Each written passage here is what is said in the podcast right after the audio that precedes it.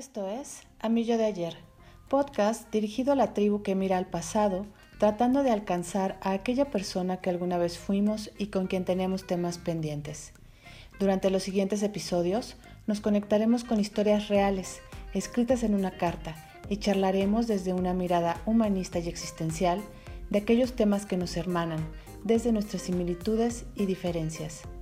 A mí yo de ayer es un podcast producido por el colectivo Es de Humanos como una respuesta a una cultura que todo el tiempo nos exige saber y como un intento de que el relato nos acerque.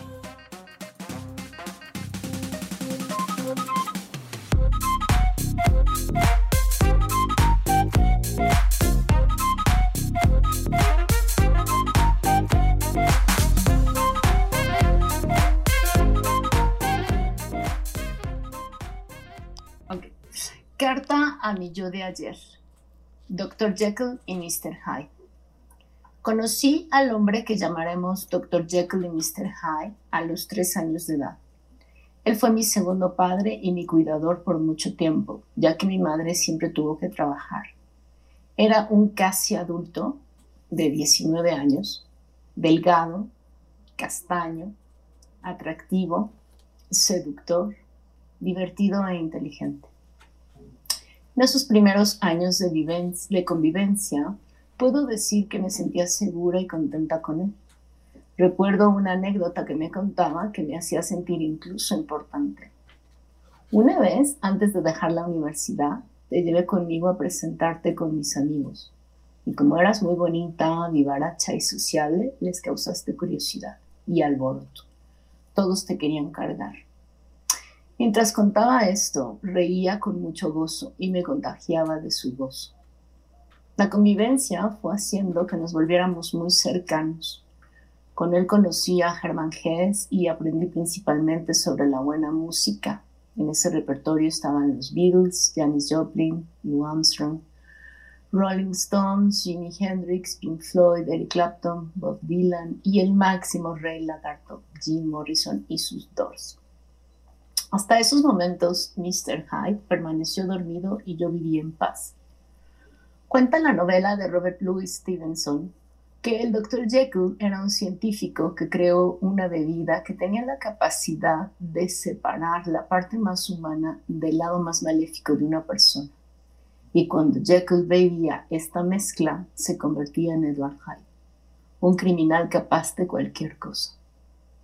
En este caso fueron el alcohol, la marihuana, algunas otras sustancias y sin duda una importante carga traumática, la mezcla que hacía el efecto en este ser humano.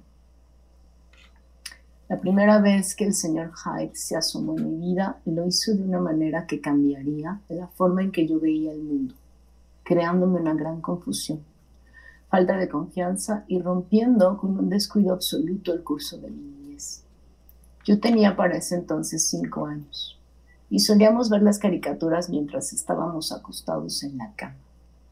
Ese día yo me acosté boca abajo, dirigiendo mis pies hacia él y la cara más cerca de la televisión, pues no quería perder detalle de mi caricatura favorita, que cabe mencionar olvidé por completo, en un esfuerzo subconsciente de mi amorosa memoria por olvidar también el incidente, aunque lamentablemente no fue así. El incidente nunca lo olvidé.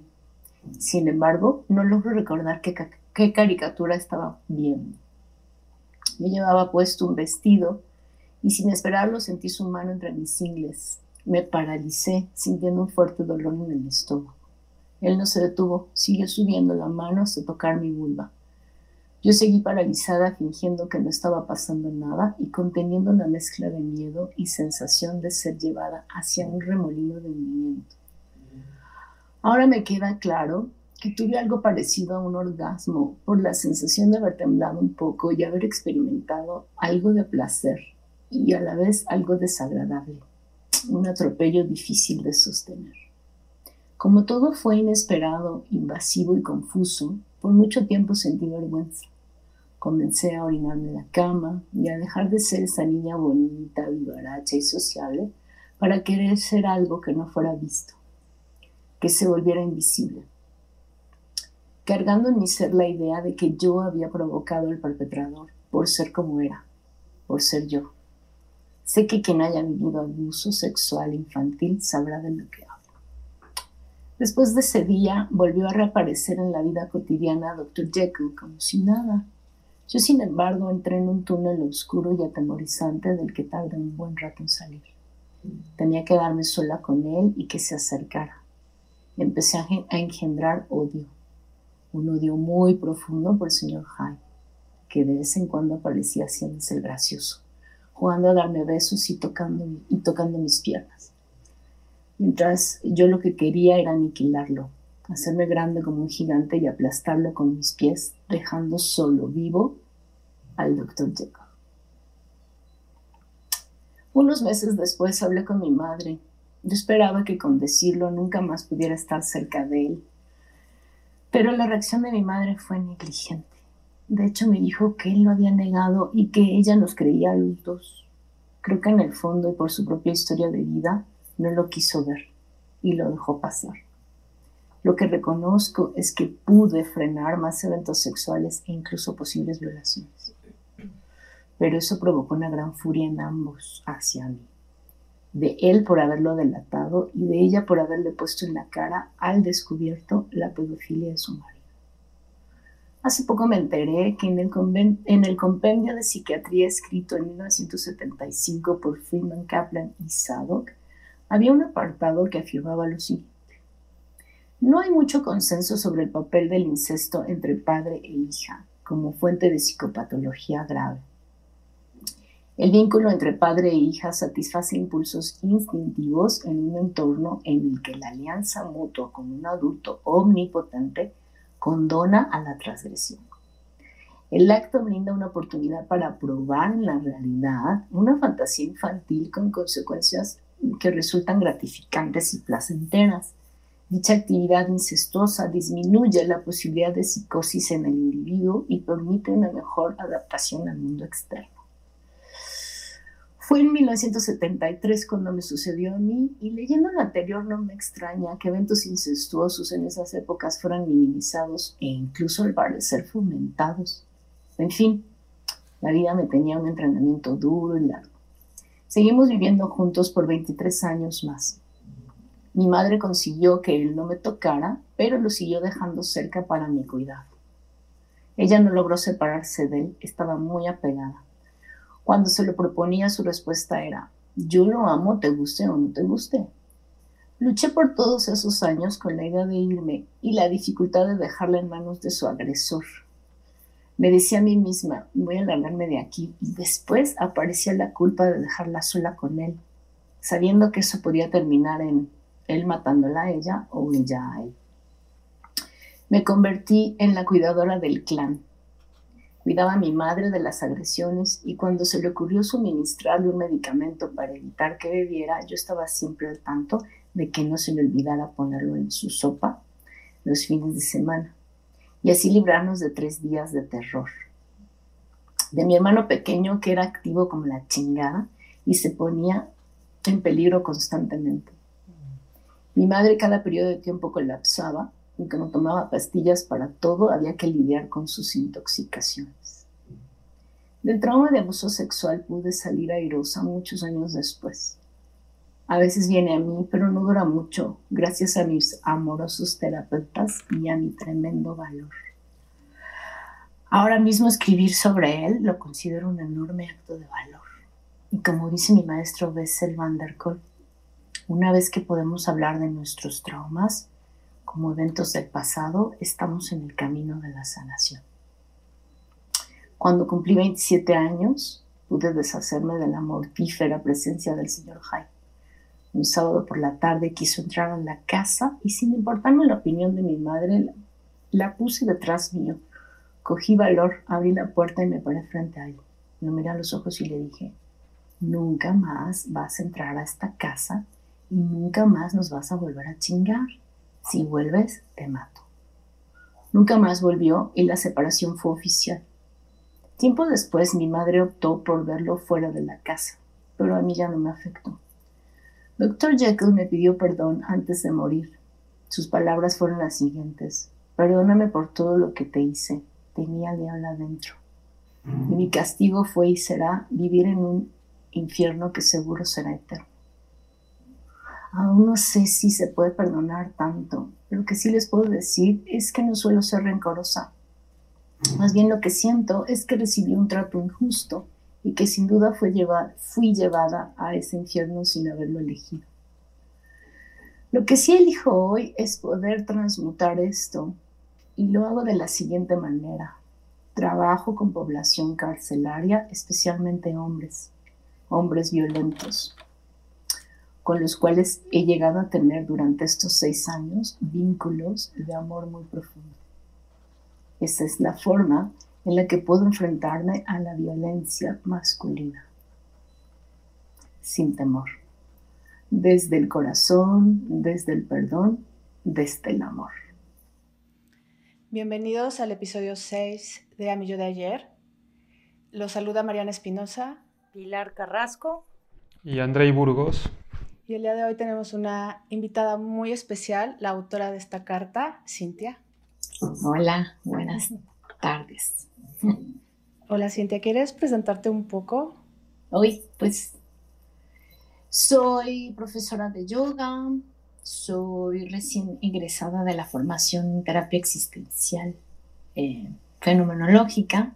Em, soy una mujer muy, muy activa. Tengo una ONG, una ONG que registré hace seis años para trabajar especialmente con población carcelaria. He visitado bastantes reclusorios y tengo ahorita de fijo un proyecto con hombres, hombres en rehabilitación en el reclusorio sur. Em, pues eso, soy muy estudiosa, con una mente muy activa, una mente de mono. Mi ONG se llama Monkey Mind, la mente del mono. Em, pues eso, creo que eso es lo que me gustaría hoy como presentación. Pues muchísimas gracias por compartir tu carta. Es una carta que en lo particular Em, toca fibras muy sensibles. Y confieso que estoy helada en este momento, mis pies están fríos, mis manos están frías y que quiero ser muy respetuosa con tu testimonio y honrarlo y apostar a que tu testimonio pueda ayudar a personas que vivieron cosas similares. Estamos hablando del abuso sexual infantil, un evento que transgrede y que no es elegido por quien lo vive. Así es. Oye, pues esto que me dices, Mariana, me, conmueve mucho. Mm, yo es que escribí ya un libro sobre mis, sobre mis andanzas en la prisión que tiene un poco de mezcla de estas experiencias mías y estoy escribiendo un segundo libro en donde incluyo esta carta. Esta carta en realidad es un fragmento de algo más largo y es interesante cómo mirándome escribiendo esto, yo me noto que no estoy instalada en un, en un escribir dramático. Decir, es un tema muy fuerte sin duda, em, que me toca muy profundo, pero incluso no sé, como elijo ponerle Dr. Jekyll y Mr. Hyde, y, hay un, y es más larga y habla de más cosas que viví con mi segundo padre, porque no quiero abordarlo desde un lugar dramático. Si bien ya tiene su carga de drama, más bien mi intención al, abrirme con ustedes y, también decirles que me siento muy cómoda y que, y que sin duda son cuidadosos y que admiro mucho lo que están haciendo también porque tiene un gran valor. Mi intención es la prevención. La prevención, porque sin duda, como lo dices, Mariana, no es algo que los niños elegimos vivir. Y recuerdo haber estado platicando con ustedes en otra, en otra reunión donde Andrei decía, hay un montón de casos así, ¿no? Hasta muy cercanos, en donde pareciera que esto ya es como el pan de cada día y la gente se ha acostumbrado a decir, pues sí, el tío, el, padre, el padrastro, el hermano, ¿no? la tía. La... Entonces eh, me interesaba mucho abordarlo desde, no desde el drama como tampoco como una queja en contra de los hombres, ¿no? Em, sino como una oportunidad de prevención.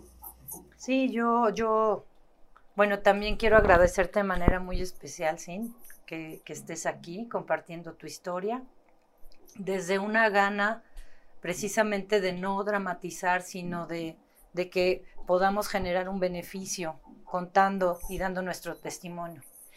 Y, y cuando escucho esto, sí me viene a la cabeza algo que, que me preocupa, porque también, como bien decía Andrei, em, no hay grupo de terapia, no hay lugar o taller en el que no se escuche eh, el tema de abuso infantil. Y sé que es un tema que terapéuticamente se trata, pero también por otro lado viene mi preocupación de, de que pueda normalizarse, ¿sabes? De que sea un tema que se normalice hasta culturalmente, ¿no? Que se oiga tanto que digamos, ah, pues sí, o sea, es algo que sucede en las familias, no sé qué.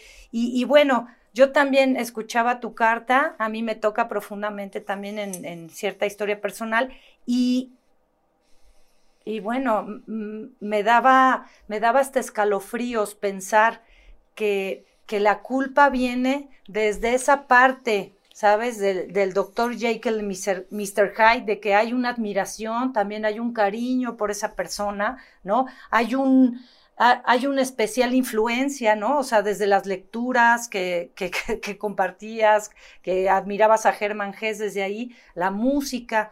Entonces, qué confuso para un niño, ¿no? Y cómo no generar esta culpa cuando hay esa confusión de pues, que hay una admiración, hay un cariño, hay un amor. Sí, cuando te escucho, Pili, voy, me van pasando dos cosas muy específicas. Una, cuando dices, me preocupa que esto se normalice. Recuerdo esto que dice Mariana inmediatamente cuando dice, escucho tu carta y estoy helada, ¿no? Y después cuando tú dices, me toca profundamente, yo digo, bien, bien, porque si, si bien, ¿no? Redundando un poco, si bien mi escrito no es para que la gente lo escuche lo, o lo lea y se vaya hundido en la tristeza, sí tiene un componente de qué bien que reaccionas y qué bien que te mueve la fibra, porque eso nos va a llevar a, no acostumbrar, a no acostumbrarnos a que suceda. Es decir, nosotros eh, ahorita estamos los cuatro en pro de que eso no se vuelva una costumbre, ¿no? Por un lado. Y por otro lado, esto que dices sobre, eh, Bessel van der Kolk lo llama el perpetrador. Y dice que es importante llamarlo así para no olvidar que hace, que lo que hace. Porque si no, entonces volvemos otra vez a la normal. Ah, pues eso bueno, no es para tanto, digo, pues una tocadita y ya, ¿no?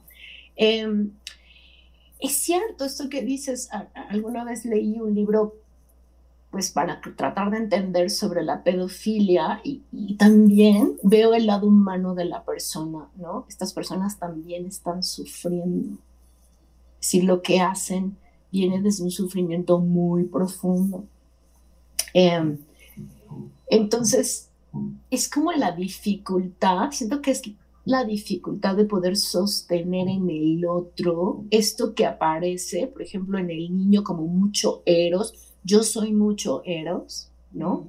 Hace, ayer escribías algo sobre mi Eros, este, y pareciera que entonces es la otra persona la que no puede sostener el Eros y va a hacer algo que pudiera restringir, que le cuesta trabajo, pero en este caso no, no lo restringe, ¿no? Entonces, tampoco quiero dejar de lado esta parte del humano que está sintiendo que a lo mejor nos sirve como prevención para decir, oye, si tú estás teniendo algo similar cerca, si tienes algún hijo, un sobrinito, algo, y estás sintiendo esto que no puedes sostener, trabájalo, porque el otro va a ser rebasar los límites, ¿no? Uy, Cintia, te escucho y se me vienen muchas cosas a la cabeza muy, muy, muy interesantes. Primero, el que tú hables desde la, desde la empatía hacia el perpetrador, habla de un proceso y de un camino, ¿no? Este, para poder llegar a ese lugar. Eh, un proceso y no un suceso como muchos esperan que sea la terapia, ¿no? Que es ir dos sesiones y resolverse. Este, y, eso me... Y hay dos cosas. Me gustaría que, que nos hablaras un poco de, a grandes rasgos, de cómo fue ese proceso, porque hay gente que posiblemente lo esté viviendo y diga, órale, pues está muy cabrón que lo hayas logrado, pero ¿cómo le hiciste para poder mirar al monstruo a los ojos. Lo digo así porque es una metáfora muy bonita. Creo que al momento que lo puedes ver a los ojos le quitas el poder, ¿no? Y lo empiezas a dimensionar.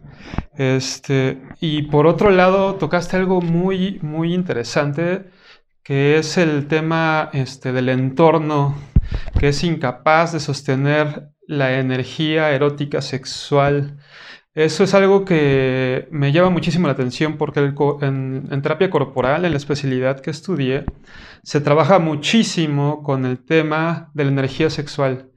energía sexual que, que está incluso entre pacientes y terapeutas y que muchas veces creo que es esta negación de la misma la que propicia, y lo quiero entrecomillar con muchísimo cuidado, porque son temas delicados, el no saber cómo ponerla y expresarla de una forma adecuada. No sé cómo escuchas esto. Sí, no, me gustan mucho, muchísimo tus dos preguntas o tus dos reflexiones, Andrei. La primera, eh, que tiene que ver con cómo le hice, pues mira, por ahí alguna vez leí algo sobre salutogénesis, he leído mucho a, Boris Cyrulnik y la resiliencia.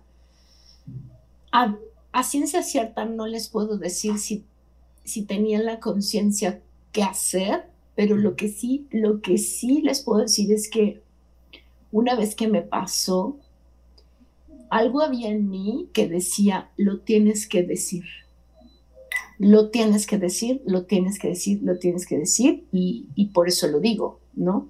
Entonces, creo que la primera, creo que el primer paso, Andrei, sería para mí invitar a las personas a hablarlo.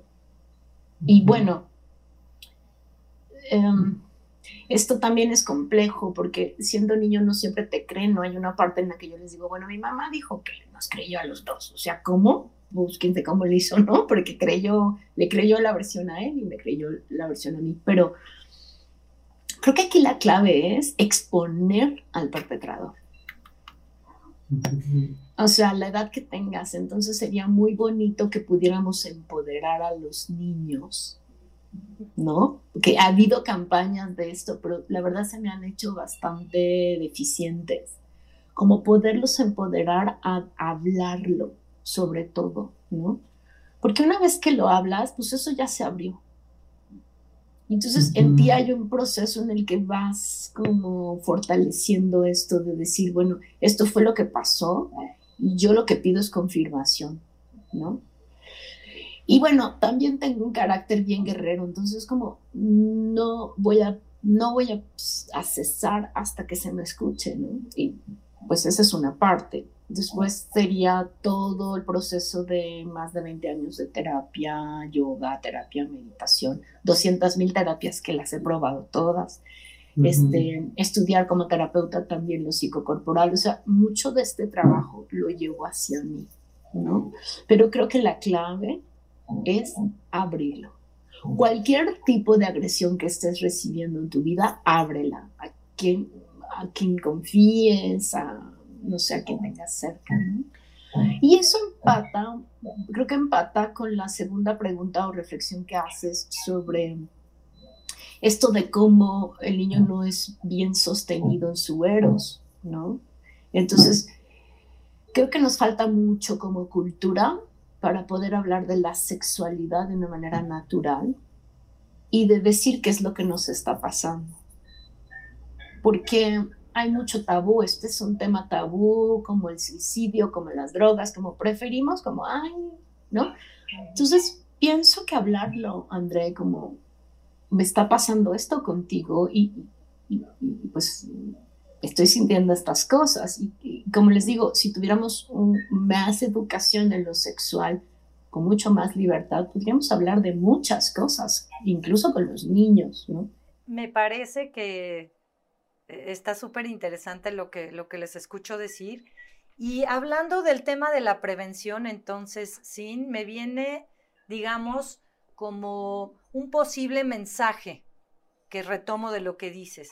Es decir, la prevención eh, estaría dirigida a el perpetrador en el sentido de decir, a ver, revisen su energía sexual, revisen en qué momento, dónde ponerla, revisen hablar con sus hijos sobre el tema de la sexualidad, etcétera.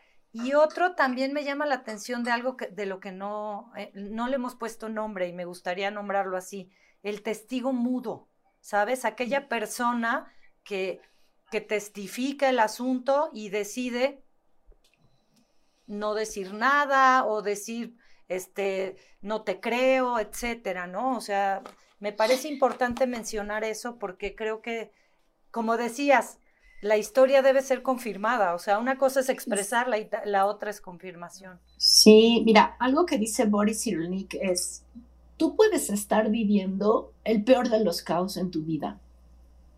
Basta con que una persona en tu vida, una, cuando eres niño, te crea y te crea. Me da escalofríos. Ah, sí, te confirme y te valide lo que estás experienciando para que tú puedas ir a volar hacia la resiliencia. Entonces, yo diría que dos cosas, Billy. Una es, quiero también quitar este mito, y qué bueno que, que mencionas al perpetrador. Yo fui abusada y no soy abusadora de infantes. O sea, lo quiero decir porque también hay, hay un mito de que eh, el, que el que fue abusado abusará. No necesariamente, no necesariamente. Entonces, sí, o sea, por un lado, el perpetrador tendría que estar, no sé, como muy perceptivo de lo que siente para poder hacer algo antes. Creo que, es, creo que podría ayudar eso. Y dos, em, esto que te digo, validar. Pudiera ser que tu testigo mudo no haga nada, ¿eh? pero con solo decir, sí te creo, te creo y, vamos a ver qué hacemos, ya es un gran paso. Retomando el tema de la prevención, creo que es importante considerar que un evento de abuso sexual no ocurre entre el perpetrador y entre el niño o la niña. Ocurre a veces con testigos mudos, uno o varios, ocurre en un entorno, en una familia, en una comunidad. El niño es el que en ese momento de la vida, eh, teóricamente, merecería del cuidado y la protección de la comunidad, no solo de sus padres. ¿Cómo poder actuar en comunidad para evitar esto? Pues sí, cuando lo pones así, Mariana, pienso en un trabajo monumental, ¿no? Es, un trabajo monumental en, en, donde los activistas por estas cosas hemos siempre estado luchando, los terapeutas, los sexólogos, los terapeutas psicocorporales. Mm, y vuelvo un poco a esto que decía hace rato. Em, yo siento que si siento que de alguna manera mi mamá hizo un movimiento, ¿saben? O sea, eso sí no lo quiero quitar como el movimiento que ella alcanzó a hacer fue, bueno, no la vuelves a tocar, no te vuelves a acercar. Pero pienso que si esto no se hubiera dado, yo lo hubiera abierto con alguien más, si, no sé, una tía, una abuela. Entonces, ahí no sé si yo soy naif o me gusta mucho lo que dice Boris, pero, pero Boris dice, ah, siempre va a haber alguien que te esté dando ese soporte. Entonces, creo que de ahí se puede hacer una cadena, Mariana, de, del cuidado, ¿no? Pienso. Ok, hay algo que me está resultando muy interesante. Eh, si lo pongo así, como en términos de marcador, va 2-1 en torno, ¿no? Este, ¿en, ¿En qué sentido?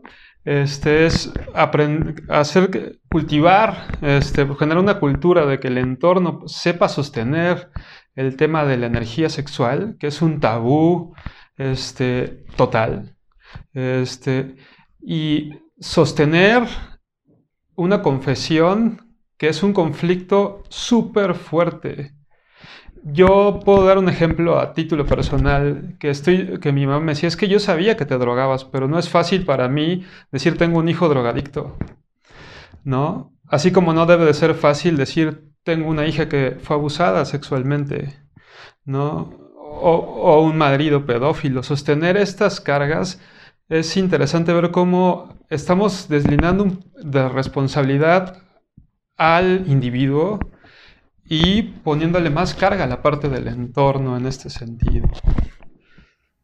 Sí, pero hay algo que ocurre en el entorno en esto de evitar, porque me llamó mucho la atención lo que nombras en tu carta. Hasta hay un marco teórico que lo sostiene. ¿Cómo es que hasta teorizamos? Sí, en algún momento de la historia hubo un marco teórico científico que los... Ah, pues sí, y me, parece muy importante decirlo, Mariana, porque esto yo no lo supe hace unos meses, hice mi curso con Bessel van der Kolk de El cuerpo lleva la cuenta, y Bessel hace un apartado para trabajar con, mujeres, especialmente con mujeres que han sido abusadas sexualmente eh, de niñas porque él tiene pues una lista de ciertos rasgos o enfermedades que desarrollan las mujeres, etc.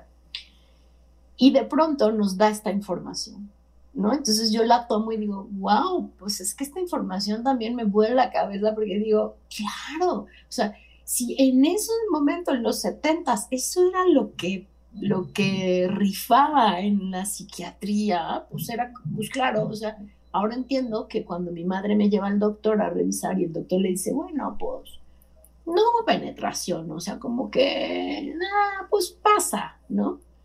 Lo puedo entender, entonces, desde ese lugar, ¿no? Desde, desde esto que se, que se sostiene, se alimenta de teorías, pues, pues bien locas, ¿no? O sea, como que si lo leemos y decimos, ¿qué ¿Qué les pasó a estos dos? De, repente me suena como a estos secretos de familia, ¿no? Que está el elefante blanco en la habitación y nadie quiere decir que ahí está. Entonces nos ocupamos en, sacar marcos teóricos para, para evitar quitarle el velo, ¿no? Y poderlo ver de frente. sí, creo que, creo que eso tiene que ver, André, también ahorita que te oía pensaba, ¿sabes? Como el ¿qué es lo que va a pasar si yo, si yo le quito ese velo al elefante blanco y digo, aquí está? ¿Qué es lo que va a pasar en el entorno? Entonces, por ejemplo, cuando, cuando llegué a preguntarle a mi mamá, decía, bueno, pues es que era la idea que yo tenía de familia y entonces eso iba a implicar un segundo divorcio, a lo mejor él en la cárcel, ¿sabes? Como, entonces me pregunto si hacemos este tipo de cosas de no hablar del elefante blanco para sostener un sistema familiar al que estamos acostumbrados a pensar que nos va a dar soporte cuando está hecho pomada. Es como estar defendiendo una idea que, pues que a lo mejor es real. O sea, tu reflexión me ayuda como a pensar en, invitemos a las personas a, de, a desconstruir lo que tienen construido como una idea de familia. Y yo agregaría algo, porque el, me parece que el título del taller o curso que tomas es bellísimo, El cuerpo lleva la cuenta. Y para las personas que nos están escuchando, más allá de los marcos teóricos y de todos los velos que le ponemos al elefante blanco para sostener un sistema, recordarles que su cuerpo sabe, su cuerpo lo vivió, está registrado y que confíen en que su cuerpo lo sabe y lleva la cuenta. Y seguro habrá oídos que crean esa historia y la validen si es que en el contexto familiar no ocurrió y tal vez no va a ocurrir. Sí, Mariana, eso está padrísimo porque Bessel incluso escribe un libro, ¿no? De, esto y justo lo, lo, menciona como tú lo dices, o sea, lo que tú sientes en tu cuerpo no te engaña, no hay engaño, es, ahí no hay malla, no hay velo, es real. Entonces, vuelvo otra vez a mirar al perpetrador, ¿eh? Porque si tu cuerpo te lo está diciendo, si tú te estás excitando con que tu hijo, tu sobrino, tu vecinito se te suba en las piernas, aguas. Porque eso también es el aviso de tu cuerpo, ¿no? Entonces, em, híjole, me encanta que, me encanta que lo pongas así, Mariana, porque entonces me da como la esperanza que podamos abrirnos a una sociedad más corporalizada que pueda validar estos procesos ¿no? en, la persona y en el cuerpo. Y, también yo me quedo pensando eh, sobre lo que decías ahorita, eh, sin de cuando te llevaron al médico, y creo que también en otro momento lo mencionamos, como dónde está la frontera del niño de sentir, de sentirse abusado, ¿sabes? O sea, a veces solamente con tocar, o a veces solamente con ver cuerpos desnudos de manera lasciva, o no sé. O sea, aquí había un evidente eh, reflejo en la conducta y en la emotividad.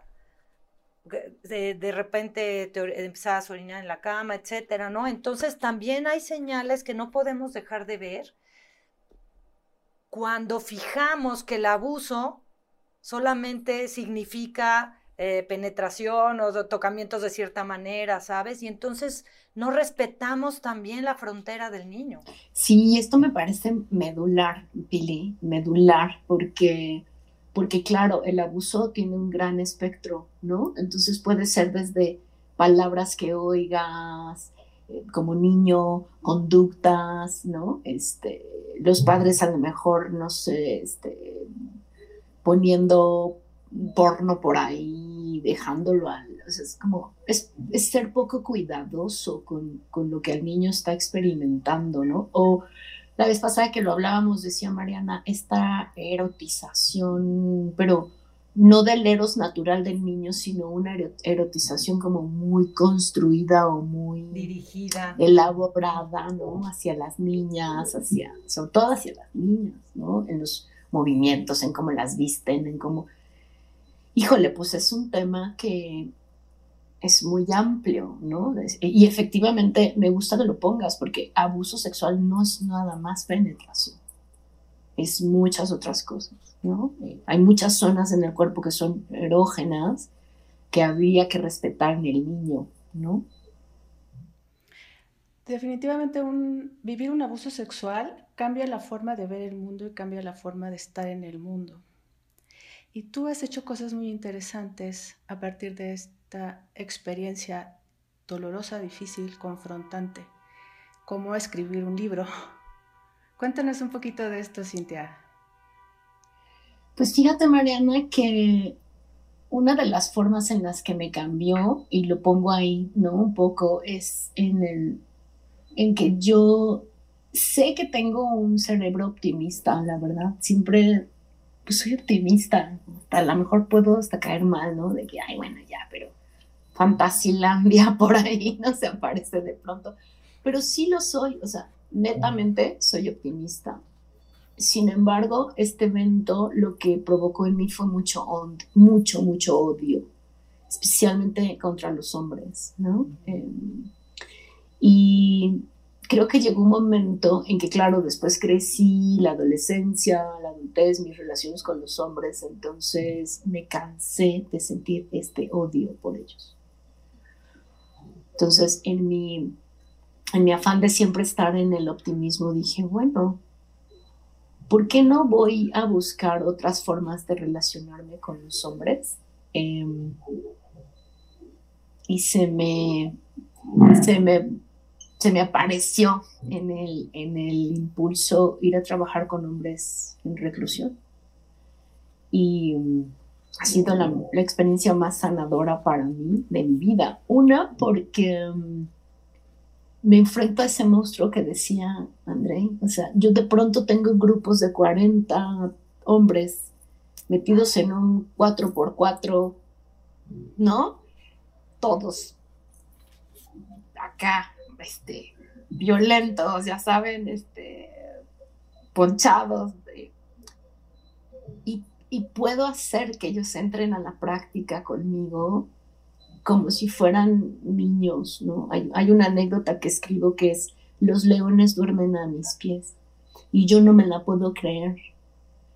O sea, 30 hombres durmiendo a mis pies y yo soy la que estoy dirigiendo ahí el rollo.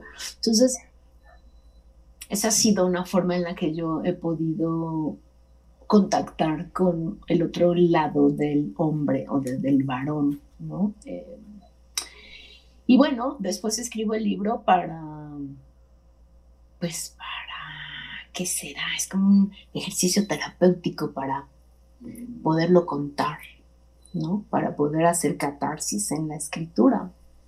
Y eso es lo que hago, ¿no? Entonces, em, a veces yo misma no me lo creo estar en esa escena y decir, híjole, pues seguro estos han violado mucha gente y, y, a mí me tratan hermosamente bien y yo a ellos. Entonces, como, pues es, un, es una forma de sanación, el escribir y el, el, ir a ver la cara del monstruo, como dice André.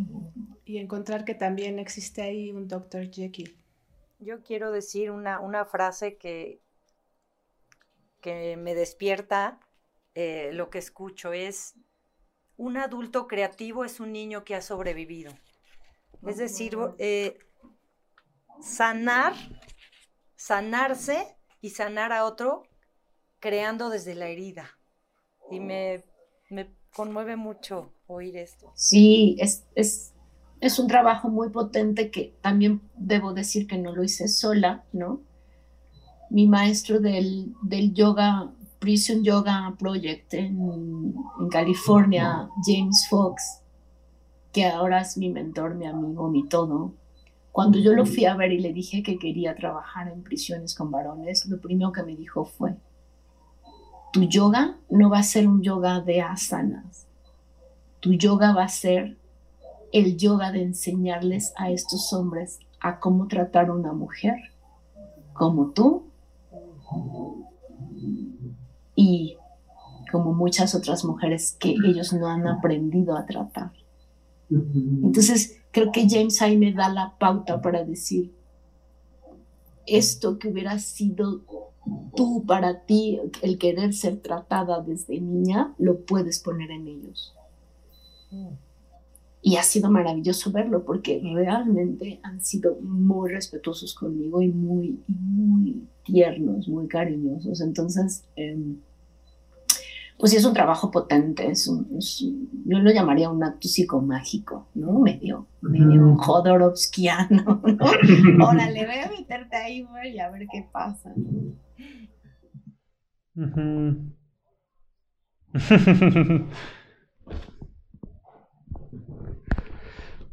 Sí, hay algo con lo que me quedo, que de lo que se habló, este, y es la parte corporal.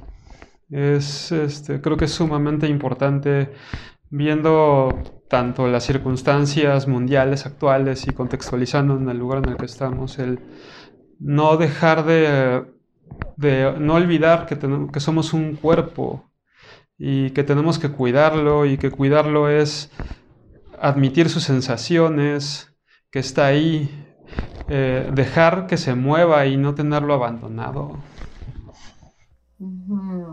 Sí, Andrea, y, y validar su, su, sentir, ¿no? Sí, me gusta. También me gustaría, para la gente que escucha, eh, pues recordarles que hay varias formas. Parte de nuestra idea en este colectivo es escribir, porque consideramos que la escritura tiene una parte muy sanadora de esto que a veces desde la voz no puede ser puesto en nuestro ambiente o incluso antes de que vaya a otros, que pueda salir de nosotros mismos, que no se quede ahí guardado. Y por supuesto que al darle voz y que existan oídos que nos escuchen y lo validen, algo en nuestra historia comienza a cambiar.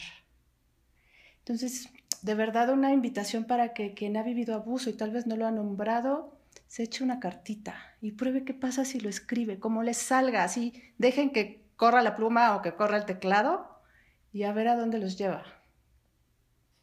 Sí, Mariana, totalmente de acuerdo contigo y también quisiera sumar a lo que dices, em, que bueno, ya que existe el colectivo es de humanos y, yo también que ya estoy dando terapia, em, tampoco está la, la, gente sola, ¿no? Si puedes escribir pero no estás en tu soledad, ah, los invitaría también a acercarse a ustedes, a acercarse a mí, para poder contener esto, porque también debo reconocer que los cuatro hemos tenido entrenamiento para estas cosas, es decir, no, no nada más estamos ahí este, intentando que si pase algo, hemos tenido entrenamiento y podemos sostener, entonces eso, eso me gusta decirlo porque si no también sabes cómo suena, si lo hago y luego qué hago con esto, ¿no? Entonces, aquí está, ¿no? Aquí está la opción para poderlo compartir. Y también creo que hablando de no solo de la prevención, sino de que vivimos en una comunidad, a veces pensamos que quien vive abuso es quien tiene que ir a terapia, pero también hubo una mamá o un papá o un hermano que no supo qué hacer con eso y también requieren apoyo. Y también hubo un perpetrador que tal vez se asuste de su Mr. Hyde que de pronto sale incontrolable. También ellos pueden buscar apoyo. Sí, Mariana, totalmente. esto que dices es bien padre porque entonces no se queda solo en la persona, ¿no? Que lo vivió, sino podamos esparcir la sanación en comunidad, sin duda. Pues bueno, eh, ya tenemos que ir cerrando, pero ay, tristemente, porque qué, qué buen programa. Este, yo, mm, a mí me gusta hoy cerrar con lo que me quedo y me queda resonándome y estoy segura que me va a quedar resonando un rato con la frase que te oí, Cintia. Siempre hay una voz dispuesta a escucharnos y a validar nuestra historia.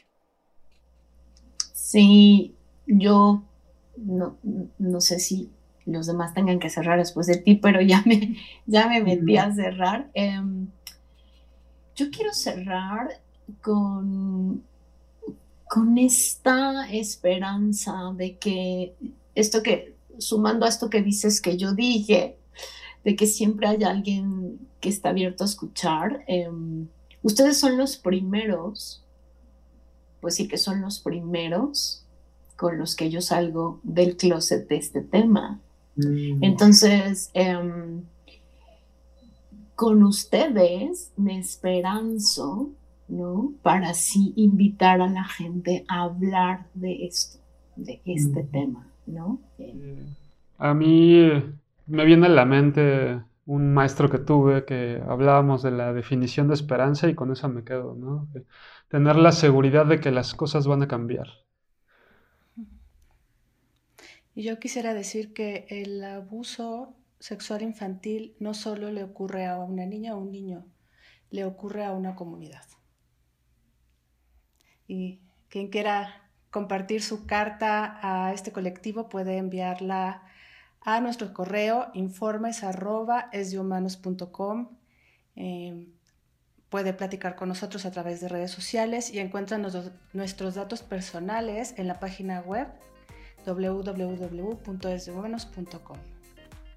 Este podcast es una producción del colectivo terapéutico Es de Humanos, con la intención de crear un puente de comunicación e identificación entre los miembros de la tribu que nos escuchan, y con el compromiso de crear una cultura terapéutica.